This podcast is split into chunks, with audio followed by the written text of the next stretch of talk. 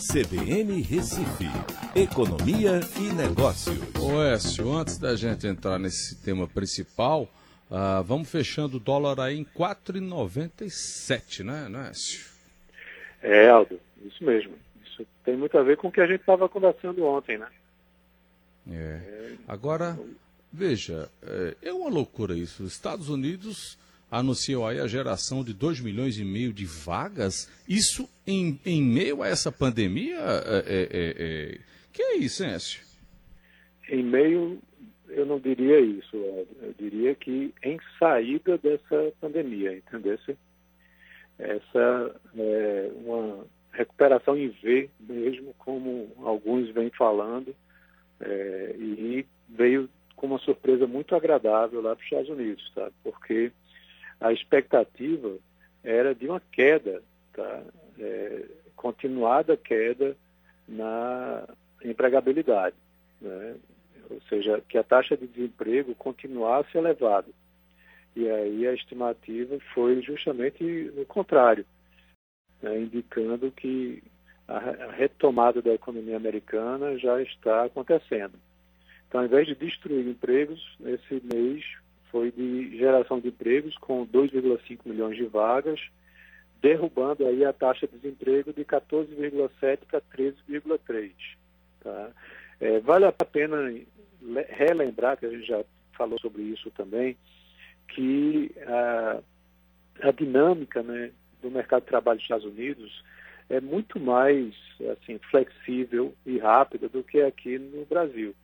Lá se demite, se contrata muito facilmente, né, diferente de todas essas regras trabalhistas que nós temos aqui.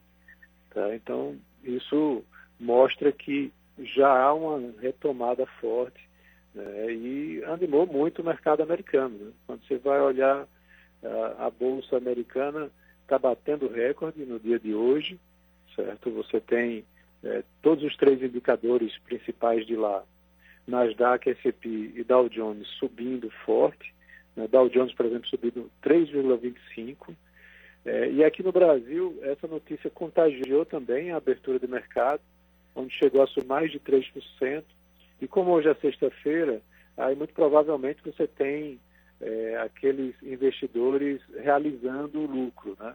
significa que eles compraram ao longo da semana e hoje estão vendendo né, e realizando. Então, é, chegou a subir mais de 3% e está com uma subida de 1%, mas ainda assim algo bastante positivo né, para é, uma bolsa que estava a 60 mil né, é, não verdade. muito tempo atrás.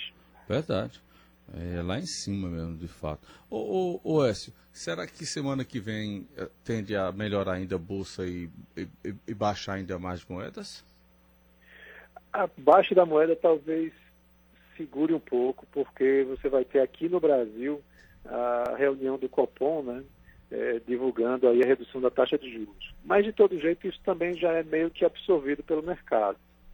Se os investidores internacionais continuarem recebendo esses estímulos né, que estão recebendo, né, ou seja, quando você vai olhar o aumento das bolsas a nível mundial, algo em torno de 19 trilhões de dólares, tem é, muito a ver com a relação uhum. direta de quanto os países jogaram já de estímulos também uhum. de política monetária uhum. no mundo. Agora, né? Então, os investidores estão jogando dinheiro lá. Né? Eu estava vendo aqui na minha agendinha, que eu anoto, dia 24 de abril, o dólar chegou, Écio, a 6,91 na casa de câmbio, meu amigo.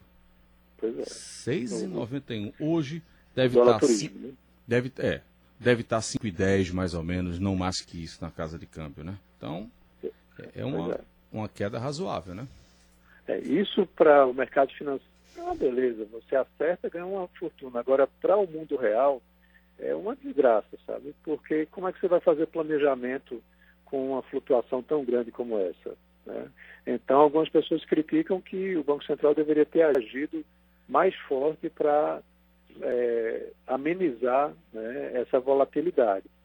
Só que o problema era internacional, né?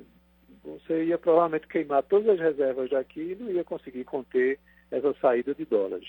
Do mesmo jeito que agora tem trilhões de dólares na mão dos investidores americanos, principalmente, e eles estão é, botando dinheiro na bolsa de lá e nas bolsas do mundo inteiro também. Écio, bom final de semana. Até segunda, amigo. Para todos nós, um abraço, até segunda. Tchau. Economia e Negócios, na CBN Recife.